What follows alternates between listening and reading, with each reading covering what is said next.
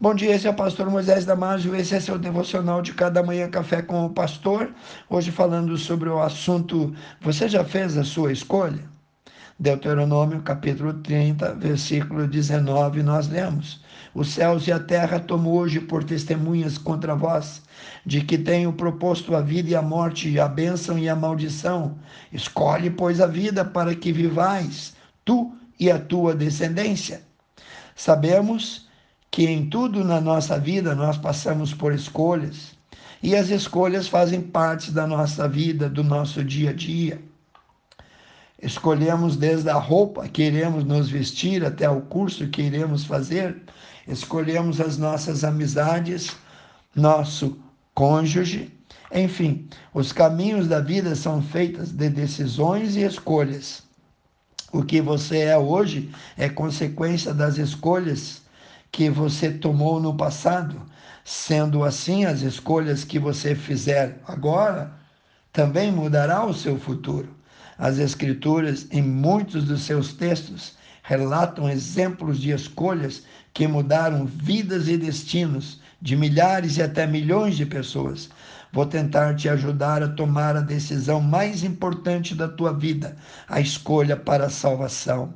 Embora Deus haja predestinado a salvação a todos os que voluntariamente aceitam a Cristo, conforme Efésios 1, 13 a 14, ele não predestinou ninguém para a perdição, que compete ao homem mesmo e não a Deus escolher o seu destino, se céu ou inferno. Olhe bem as seguintes palavras de Josué 24, 15.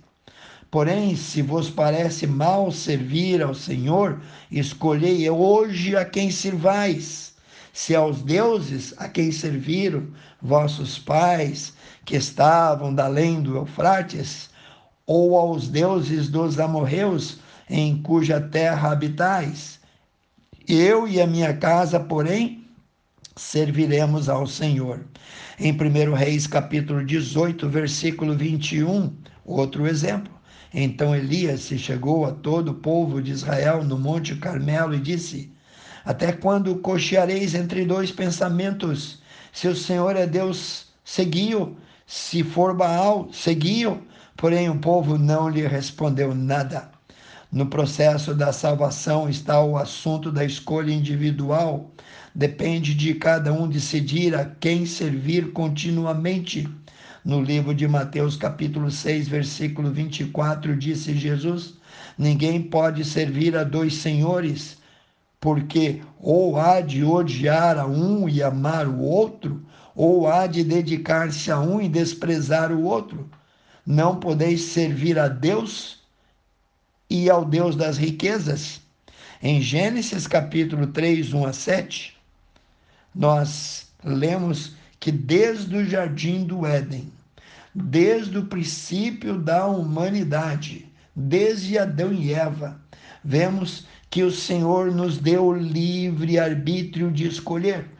Porém, o Senhor nos direciona sempre a obedecer a sua voz porque da mesma forma que ele nos deu direito de escolha, também ele nos mostra e nos dá sabedoria para poder escolher da melhor maneira. Em Mateus capítulo 27, 17 a 18, nós lemos: Portanto, estando eles reunidos, disse-lhes Pilatos: Qual quereis que vos sorte? Barrabás ou a Jesus?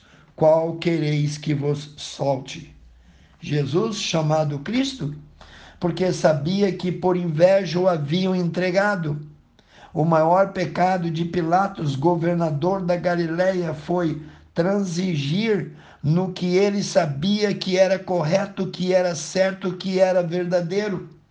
Por causa do seu cargo, do seu nível social e proveito pessoal, Pilatos sabia sim que Cristo era inocente e declarou isso no texto três vezes, mesmo sabendo que o entregaram à morte por inveja, mas mandou crucificar a Jesus. O outro exemplo, Judas, andou com Jesus três anos e meio, viu todas as suas curas, viu Jesus ressuscitar os mortos, ouviu todas as suas pregações, mas fez uma trágica escolha.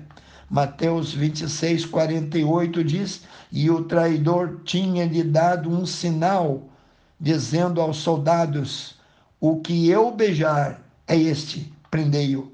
Judas recebeu 30 moedas de prata dos sacerdotes, mas a cobrança de Deus foi tão grande e tão rápida que Judas foi se enforcar.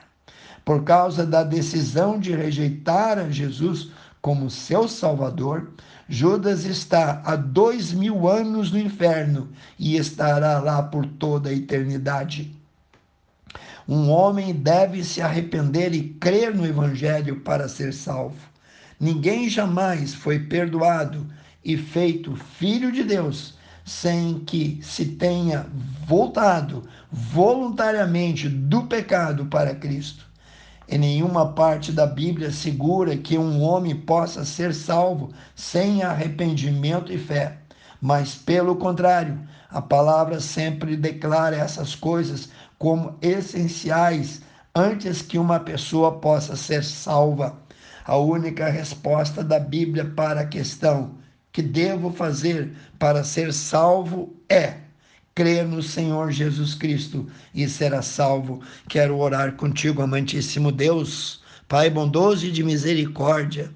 Senhor, talvez há centenas ou milhares de pessoas ouvindo esse devocional. Só tu sabes. Pai Santo, abençoe cada um, Senhor. Dá discernimento, sabedoria para tomar a decisão de aceitar Jesus como único e suficiente Salvador, agora, antes que seja tarde demais. Se você gostou desse devocional, passe adiante e eu te vejo no próximo Café com o Pastor.